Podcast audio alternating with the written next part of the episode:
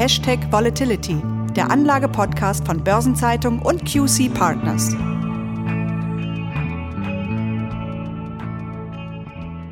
Liebe Hörerinnen und liebe Hörer, Herzlich willkommen zu unserem heutigen Podcast.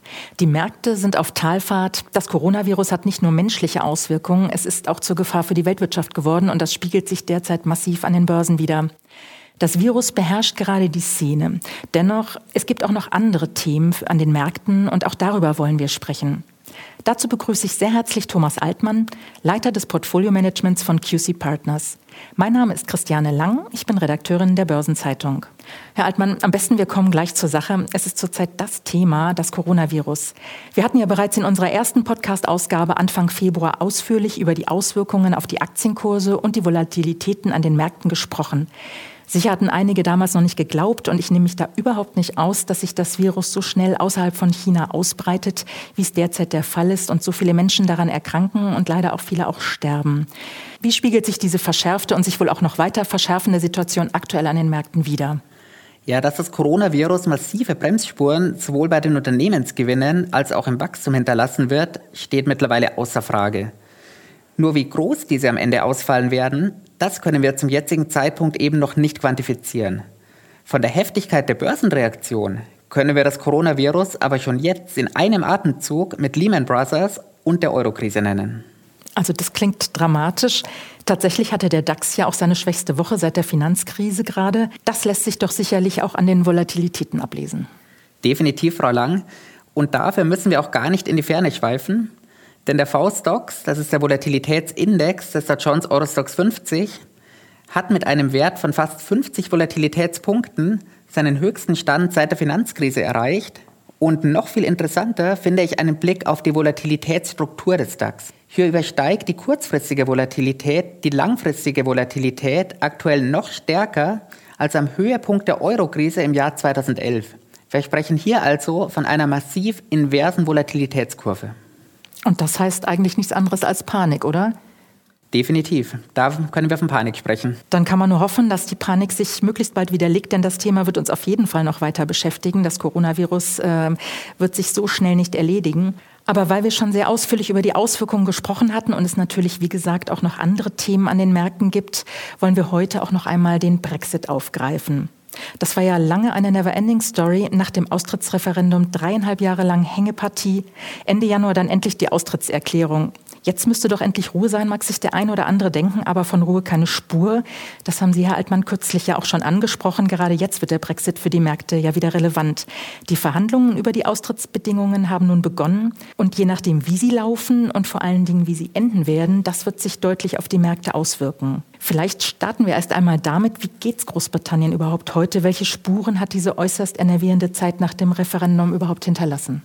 Ja, die große Frage, Frau Lang, ist hier natürlich immer, worauf man schaut. Wie bei allem gibt es auch hier zwei Seiten, die positiven und natürlich auch die negativen. Das ist natürlich jetzt sehr diplomatisch ausgedrückt. Worauf sollte man denn besonders schauen? Was fällt denn besonders auf? Besonders fällt auf, dass das Wachstum der Hauspreise sich mit der Brexit-Unsicherheit unmittelbar nach dem Referendum deutlich verlangsamt hat. Und zwischenzeitlich sind die Hauspreise in Großbritannien sogar gefallen.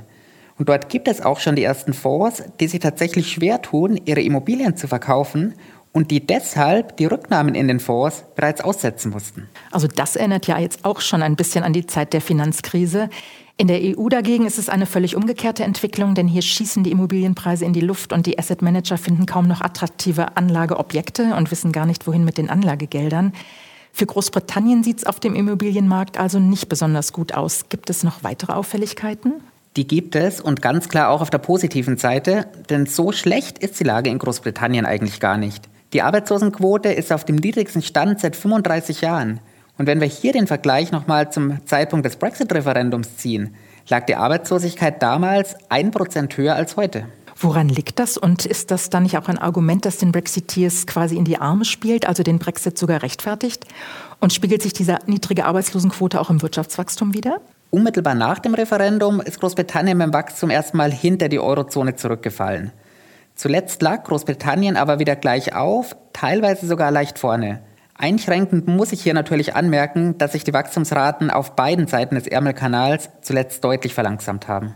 Okay, also nach anfänglichen Rückschlägen hat sich Großbritannien zuletzt zumindest beim Wirtschaftswachstum wieder auf EU-Niveau zurückgekämpft. Jetzt schlagen wir doch mal den Bogen zu unserem übergeordneten Podcast-Thema der Volatilität. Die seit dem Referendum herrschende große Unsicherheit hat sich ja auch beim Pfund deutlich niedergeschlagen. Das stimmt. Wir hatten seit dem Referendum ordentliche Wechselkursschwankungen. Und im Moment ist das Pfund auch ungefähr 12 Prozent schwächer als zum Zeitpunkt des Referendums.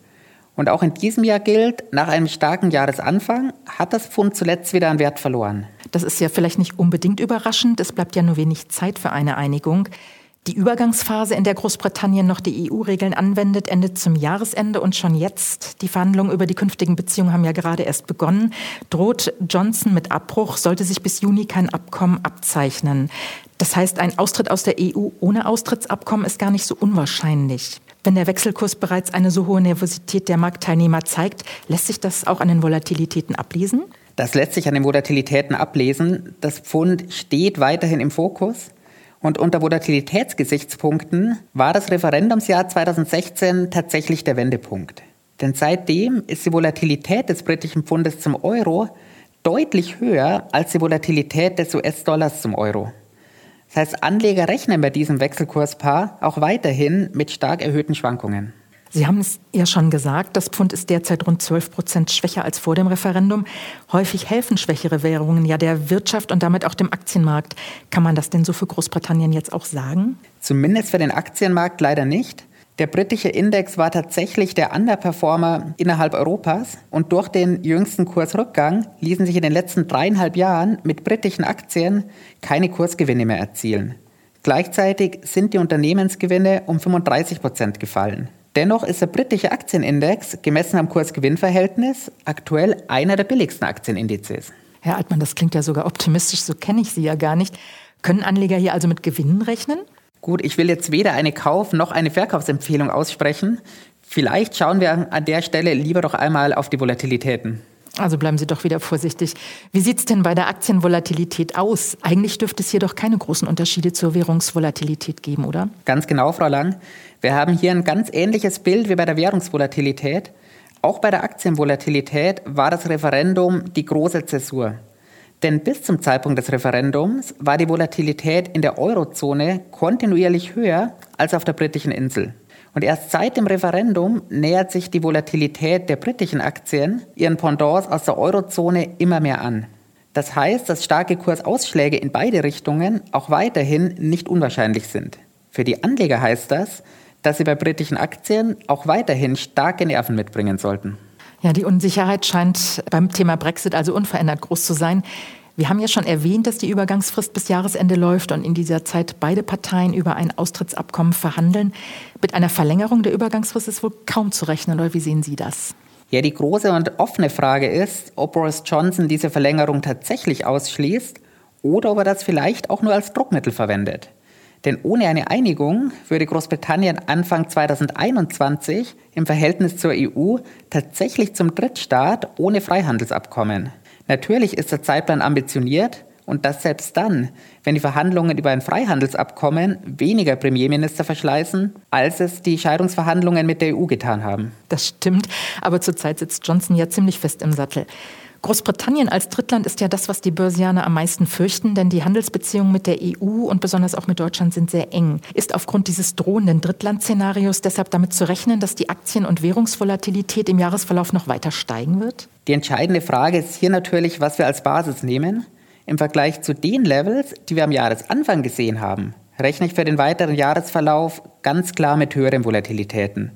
Kurzfristig sind die Volatilitäten aber vor allem am Aktienmarkt fast ausschließlich vom Coronavirus getrieben. Okay, Herr Altmann, aber vielleicht noch mal zum besseren Verständnis zur Darstellung der gegenseitigen Abhängigkeiten. Wie wichtig ist denn der Handel mit der EU für Großbritannien überhaupt?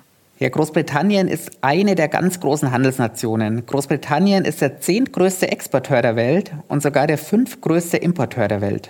Und welcher Anteil davon entfällt auf die EU? Ja, starten wir hier mit den Exporten. Der wichtigste Exportmarkt für Großbritannien sind zwar die USA, aber, und jetzt kommt das große Aber, unter den Top 10 Exportmärkten sind sieben Euro-Staaten. Die größten davon Deutschland, Frankreich und die Niederlande. Und was exportieren die Briten dann vor allem? Ja, am bekanntesten sind hier sicherlich die Autos und die Pharmaprodukte. Und sind die Importe der Briten ähnlich eurozonenlastig? Hier ist die Eurozonenlastigkeit sogar noch stärker ausgeprägt, denn Deutschland ist bei den Importen Großbritanniens wichtigster Handelspartner. Und genauso wie bei den Exporten gilt auch hier, es sind wieder sieben Euro-Staaten unter den Top 10 Handelspartnern. Ja, und nochmal auf Deutschland. Welcher Teil der deutschen Exporte geht nach Großbritannien? Das ist ein sehr großer Teil. Großbritannien steht auf Platz 5 der deutschen Exportliste. Und daran sieht man schon, dass beide Seiten eigentlich ein großes Interesse an einem Handelsdeal haben sollten. Es ist also Kompromissbereitschaft gefragt, gar nicht so einfach. Und solange verhandelt wird, bleibt die Unsicherheit an den Märkten hoch. Das ist abzulesen an den Volatilitäten. Ganz genau. Und vom Ergebnis der Verhandlungen wird dann abhängen, ob die hohen Volatilitäten eben nur ein vorübergehendes Phänomen sind oder ob uns diese vielleicht auch dauerhaft erhalten bleiben. Das zeigt also, der Brexit ist auch nach bald vier Jahren noch lange nicht an den Märkten eingepreist und sorgt weiter für deutliche Nervosität. Von Entspannung noch keine Spur. Herr Altmann, wie anfangs schon gesagt, das Coronavirus wird die Märkte noch eine Zeit lang weiter im Griff haben. Aber was könnte davon abgesehen das nächste Thema für unseren Podcast vielleicht sein? Ich denke, dass wir bis dahin ein klareres Bild haben, welcher demokratische Kandidat Donald Trump im November im Kampf um das Weiße Haus herausfordern könnte.